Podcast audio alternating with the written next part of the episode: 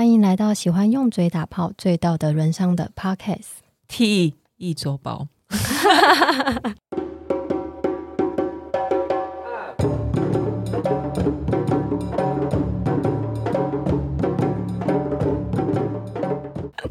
大家好，我是 Lori。大家好，我是瑞璇。呃，我们上一集又讲的有有点太久，然后为了我剪接方便，其实就是 我掏假包，我就说，那我们就先讲到这边。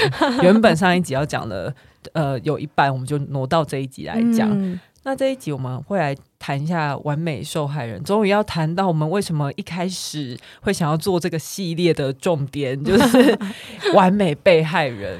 对，你觉得，呃，应该说，其实那时候起点是说。我我对于佩一直说，我觉得女生还是有一点要保护自己。当然，他不是说你已经受创伤了，他说在你还没 受创伤这些之前，就可能像我们这种，也不能讲普通，就是还还没受过创性创伤的人，那你平常就要懂得保护自己啊，你就少去那些危险的地方。嗯，那你你干嘛跟人家回家？你这样子就会给人家觉得说你好像有那个意思啊。那你觉得这个人怪怪的？你为什么不拒绝？嗯，嗯，其实我觉得所有这些话的时候，其实它都是某一种隐含着，就是，呃，是被害人必须要去负起，就是你不要被别人伤害的责任。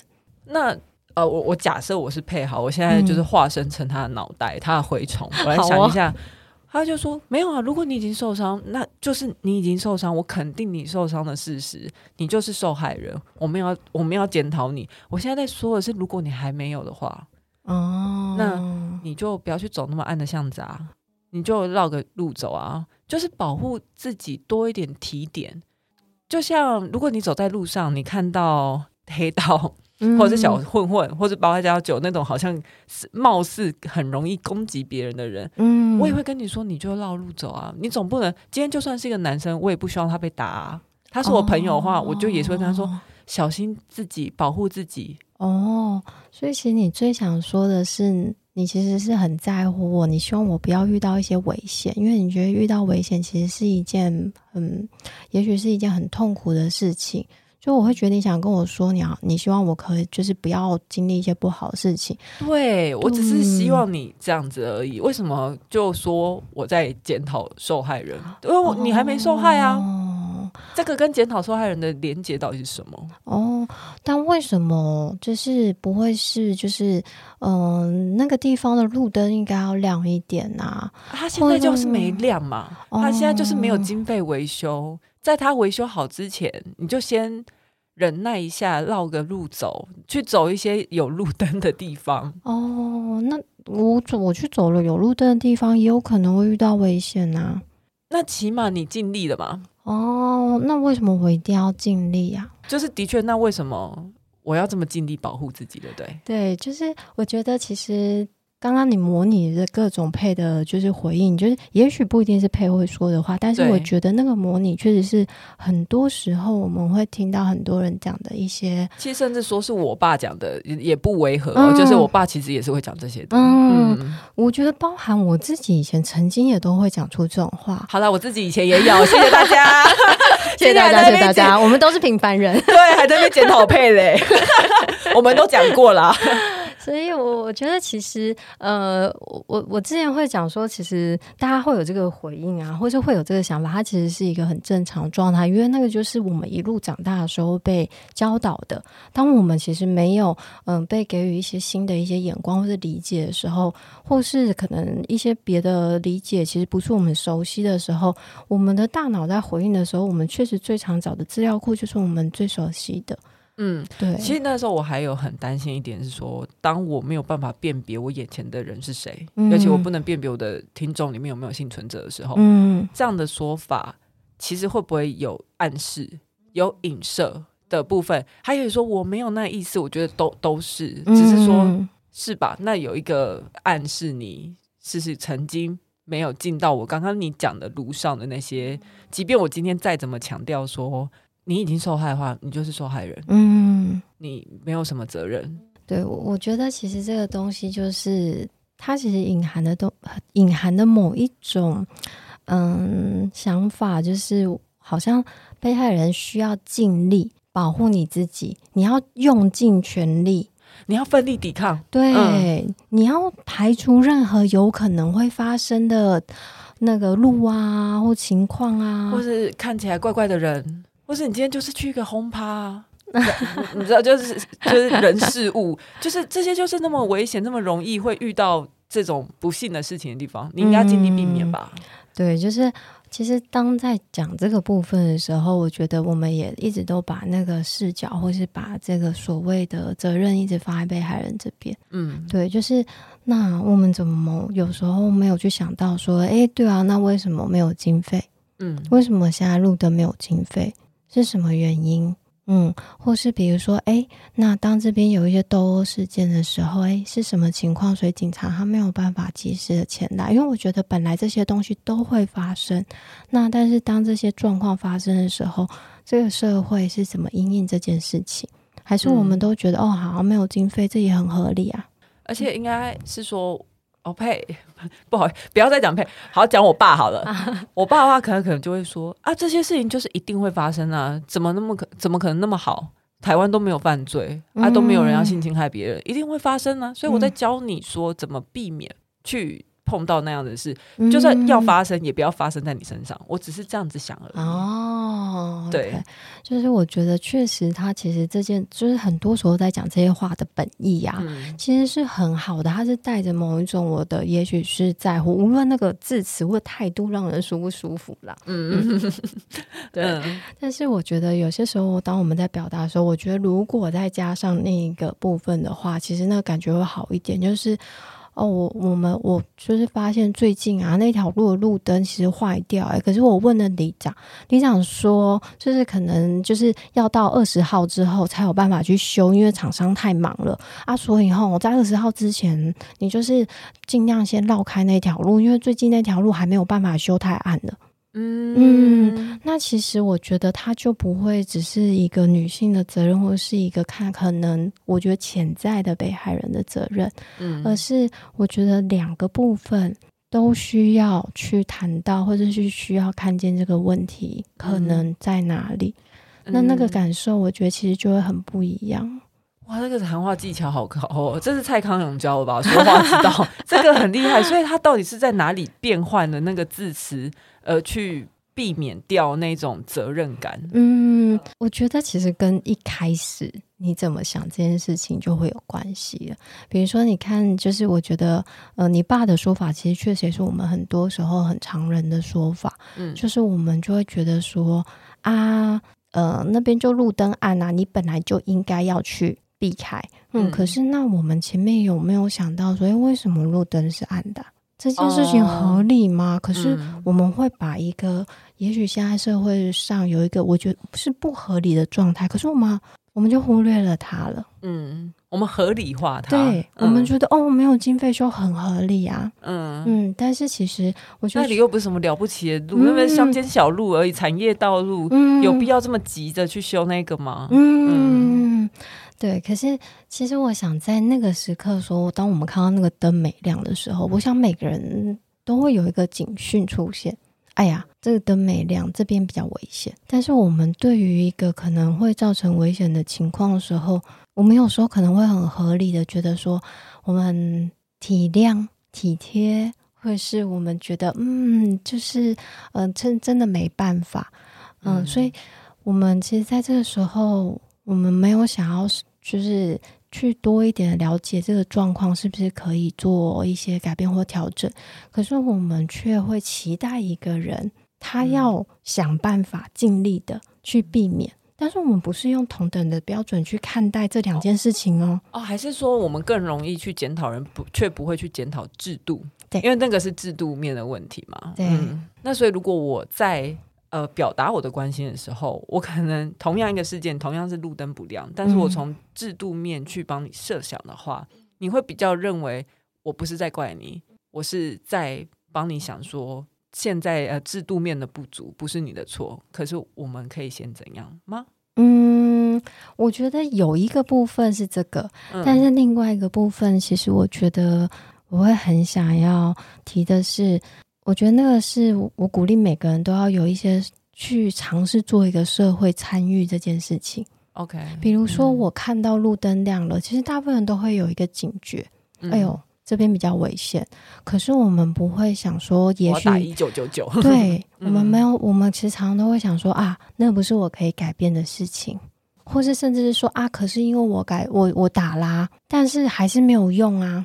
我觉得对，讲到一个重点就是，大家很常会觉得说，那个不是我能够。去多做什么的，我多做什么可能也没有用，那就先这样吧。那我能做的就是叫你不要去走啊，我可能不能把路灯修好，但是我可以叫你不要去那边。嗯嗯，然后就变成说，接下来你不管走不走那边，我都尽到我的责任，因为我叫你不要去走了。嗯，而且我有，这是我的关心。对，所以其实我觉得有时候在讲这句话的时候，他也会带着某一种是我我尽到了我的责任了。嗯嗯，所以我已经尽到我提醒的责任啦。嗯、那接下来就是，但其实你可以做更多，嗯，或是做更多吗？就是其实你可以打给里长，你可以打给一九九九。我我我我刚刚也在想啊，就是当我们是期待一个人去做的更多嘛？因为其实我觉得有时候我们在讲说所谓你应该要做更多，其实也是放了另外一种责任责任，嗯，在上面。对，但是我觉得有时候是我会觉得是可以多想多想一点。嗯，对，那个多想一点是，就是也许我今天多想，我会想要行动，我也许不会想要那么积极的行动，也许我会跟身边的人讲说，哎呦，那个灯吼怎么都不亮，这样，哎，可是也许我讲这句话，我邻居就想说啊，那怪怪哈，那没晒，然后结果这个邻居他可能就会去打电话，他就跟你讲说，哎、嗯。那内啦，就是也许就是会是就会有另外一种不一样的变化，嗯、对，就是我觉得当我觉得那个去多想一下的时候，他的那个视角就不会只是在于今天，嗯，潜在的被害人或是被害人单一方的的责任了。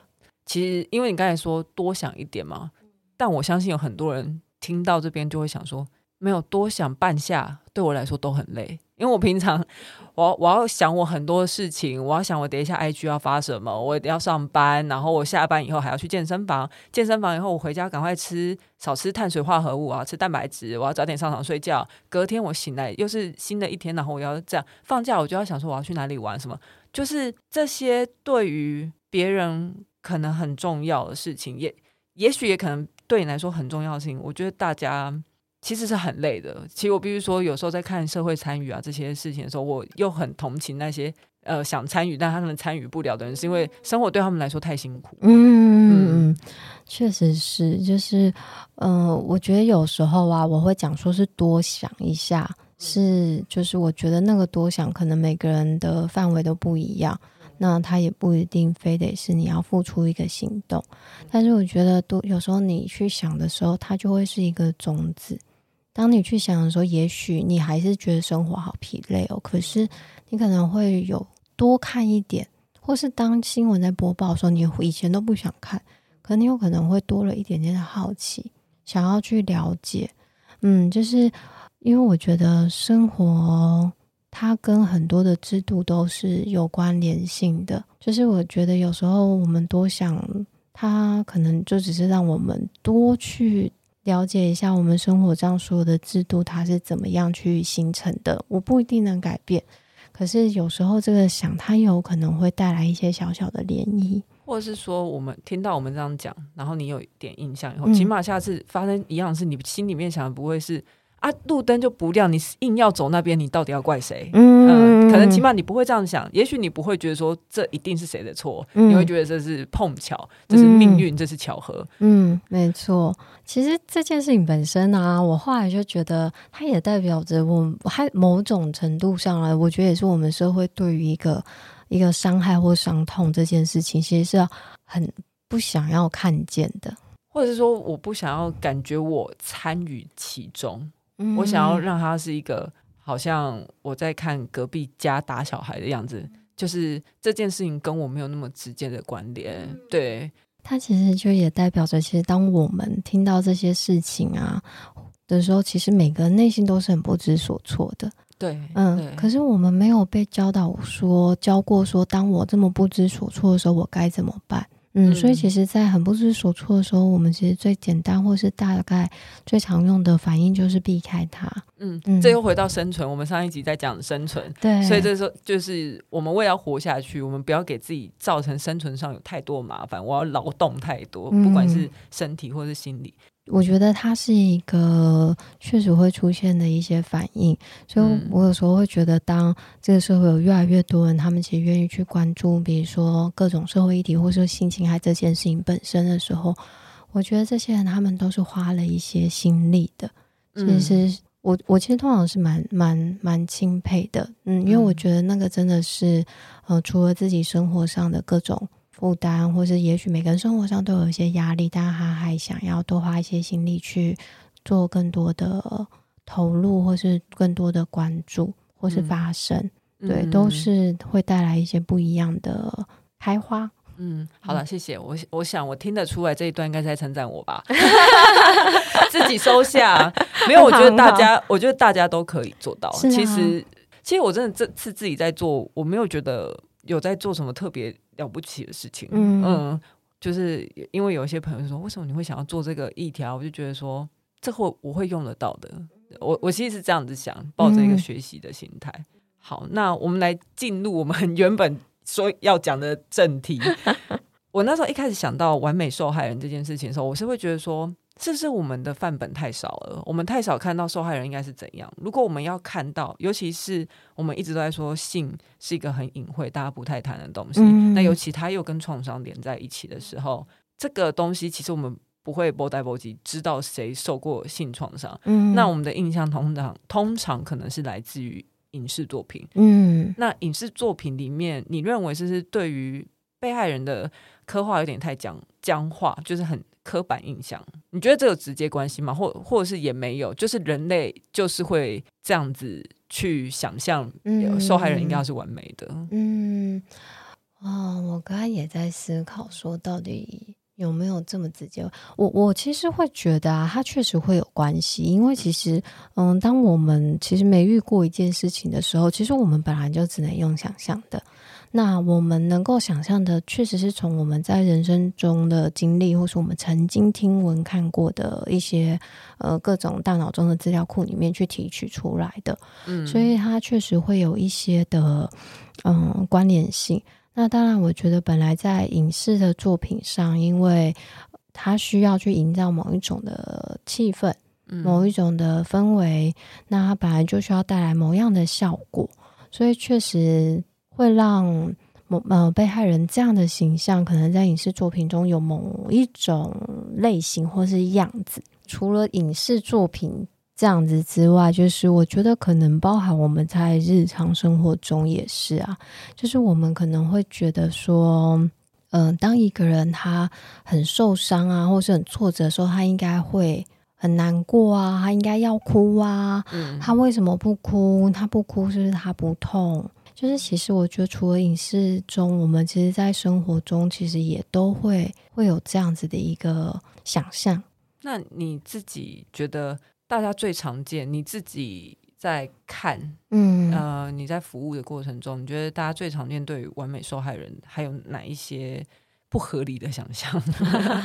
一直要避免用“迷失”这两个字，好累哦。我觉得其实蛮，我觉得。各各式各样，蛮多种的。比如说，还是你想要带大家怎么去认识受害人？我觉得其实所谓受害人的样子啊，其实很多种。哎，有时候就只是百百种，对，就有时候就是只是我们身边的各种我们所看到人的样子而已。那你会遇到过，就是呃，也许他真的有呃性侵害的事实，嗯，然后可他其实本人根本不觉得怎么样，但反而是旁边的人觉得说。你这样一定是不对劲，你怎么可能会一点受伤的样子都没有？嗯、所以我强迫他，然后去你们的机构。哦，嗯，确实会有。嗯，我觉得通常在这种情况下，因为我觉得每个人的创伤的反应都不大一样。嗯，比如说有些人可能你看起来他很冷静，然后你很担心他。嗯，因为你会觉得他是不是在埋很深？嗯、对，那确实也有可能他是在先埋起来，也许他现在在硬撑。可是我觉得这些都没有不对，嗯，那个可能都是他在这个时候他需要的，嗯嗯，因为我觉得通常在一些创伤事件发生后，其实大部分人会进入的第一个时期是自我疗愈时期。嗯，他会需要先用一些自己的方式，让自己的生活重新回到某一种他习惯的秩序中。嗯，这会带来一些安全感，或是带来重新带来一些掌控感。但是我我觉得在身旁人看起来会很慌张啊，会想说啊，你你你你怎么那么冷静？你你怎么不是？什么什么样子？就是有时候我们会想象，就是当一个人他受伤之后，可能应该要呈现某一种反应，嗯、这时候就有可能会，就是他们就会希望受伤的那个人前来接受一些协助。对，那我觉得有些时刻的时候，我们都会跟这个身旁的人去做一些讨论。哦，嗯，因为那代表着他好担心，跟他好着急哟、哦。哦，就反而可能他也很需要协助。嗯，那这个是很正常的反应。但是我想，如果当这个嗯这个被害人或是这个受伤的人，他现在暂时他需要的是一些用自己的方法去疗愈自己的时刻的时候，那我觉得他也很需要身边的人给他这样子的环境跟支持，去给他就是尊重他现在就是需要这样的方法。也许可能未来过了五年、十年后，他会觉得他需要其他的就是创伤复原，或者是去疗愈这个创伤的方法，但可能那是之后，可能不是现在。所以每个人的创伤反应真的是都不大一样。对，没错。嗯嗯，比如说我们就像你刚才说的，就是我们通常会觉得一个受伤的他通常看起来很脆弱，但是那就是我们。比如说，脆弱是什么样子？脆弱有一个标准的样子吗？瑟瑟发抖这样。嗯，然后表情阴沉。嗯，嗯对。但是生气的人，他不，他不脆弱嘛？我们常常就会觉得说，脆弱可能是要是某一种样子，但其实有些时刻，脆弱的时候是很有力量的。嗯，所以有些人在脆弱的时候，他其实是。会有一些能力去抵抗，但是那不代表他内心在那个时刻他不脆弱。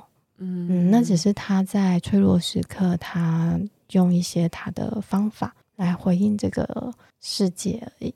讲到完美受害人的话，其实有一个族群也是绝对不会在完美受害人里面，就是男性受害人。就是通常大家都会觉得说，作为一个男性，怎么有可能被性侵害？小时候好像还有可能。但是长大了怎么会？就很常会有人说，那是你赚到吧？嗯嗯嗯，对，就是其实当大家在讲说你赚到了的时候，这件事情本身其实我觉得就是一件很值得讨论的事情。对，没有错。就是这个时候，就是也意味着我们认为生理有反应，就代表你心情上的。感受，但是其实，在性这件事情上啊，生理上的反应，其实有时候跟心理上面的感受，其实是不一定是相同的。嗯，对，因为我觉得生理有它的一个某一种机制，嗯嗯，所以它可能会形成某一种反应，但是这个生理机制的反应不一定是跟你实际上的感受是直接的关联的。嗯，对，所以有些时候。很常会听到那种，就是啊，你明明就有湿，你怎么可能是不要的？嗯，口嫌体正直啊。哦，对对对，就是这句话，对，哦、很熟悉。对，它其实很常被拿出来讲，但是我我必须说，很多时刻啊，就是当你的生理上有反应的时候，它有时候也是你的生理在保护你。嗯，因为会润滑嘛，对，它可以避免更大的伤害，嗯，或是比如说今天他就是，比如说像男性他在更多的性的上面的反应，他们其实是更直接的，那那个跟他的内心感受其实有时候是非常冲突的。那有一些是可能是从一些国外的一些或者国内的一些研究上会去看到，就是对男性来说，他们要去面对这个社会对于男性应该要有的样子。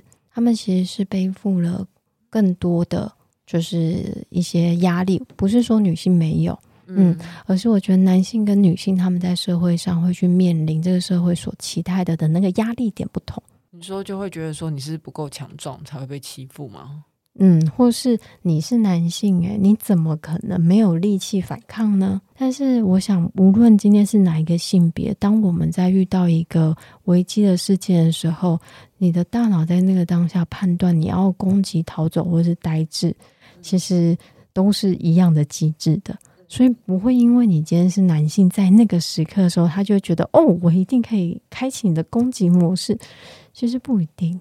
就像馆长啊，啊又要提到他，对啊，他是他被性骚扰，他也是一一下瞬间空白而已。是，所以我觉得那个真的是无关乎性别，嗯，而是人类本来在面对危机的时候的一些保护机制，本来就是这样子的运作的。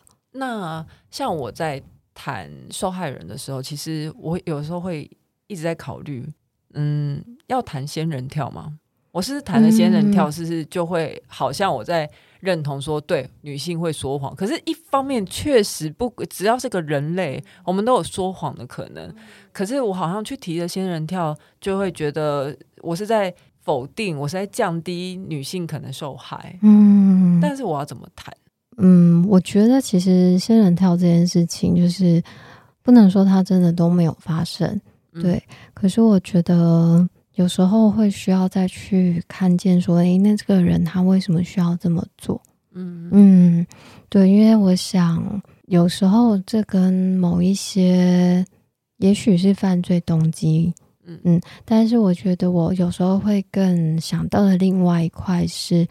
就是如果今天一个人他是用这样的方式，他其实是用某一种伤害自己的方式来获取某一种利益的时候，嗯，他其实有时候可能我会更关心这个人他，呃，曾经他的过往的人生，或是他现在的身心状态，嗯。嗯，那表示他其实也不，他有可能在这个时刻，他也不是在一个很舒适或是很好的状态下。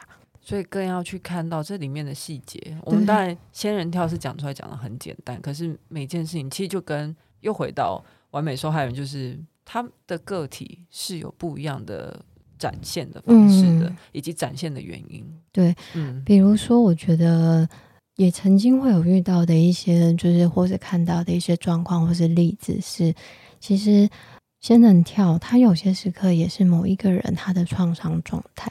你说，因为他曾经创伤过，然后他想要报复世界，然后仙人跳是他的手段吗？或是这是一个他重新找回自己，其实是有一个掌控权的一个方式，说服自己的方式，或是他觉得哦，我其实是有能力在这个状况下，我不是都是被伤害的，只是有可能这个方式不一定是那么合适，因为他有可能是带来自己伤害，或是带来别人伤害。像是都会听到说，哎，你明明就被就是性侵过啊，你怎么还会相信跟这个网友出去会是安全的？就是很多有些时候，就是真的再去跟就是嗯这个被害人再去做更多讨论的时候，其实会发现有些时刻他会觉得，我如果回到相似的情境中，可是我这次可以保护自己的话。那我就战胜自己了，所以有可能在那个状态下，他会回到一个相似的情境中，或是我们在旁人看会觉得那是一个危险的情境中，或者是我在想会不会有可能就是回到一样的情境里面。但如果我这次没受伤的话，那也许上次他不是故意的。诶，这也是其中一种。嗯嗯，就是那个时刻都是我们在，有时候我觉得那些都是。创伤反应的其中一块，嗯，我在试着找回某一种掌控感，因为我在性侵害的事件中，其实它是一个非常失去掌控感的状态，嗯，我失去了对我自己的身体的掌控感，嗯，或是我失去在这个情境中的掌控感。好，那今天又录的差不多，我们现在 又录到真的整个要超时。嗯、那如果大家还有什么一些其他意见，或是想法，或是疑问，嗯、想要问我们的话，都可以私信给我，我都全部会转给瑞轩看。像上次立刻就有人跟我说，我不敢看怎么办？我就立刻问他说，所以他们不敢，他呃，他们不敢听的话，他们要怎么办？嗯、那我觉得瑞轩也会给我们很好的建议。嗯，那今天这集就先这样，那谢谢瑞轩，好，谢谢大家，好，拜拜，拜拜。Thank you.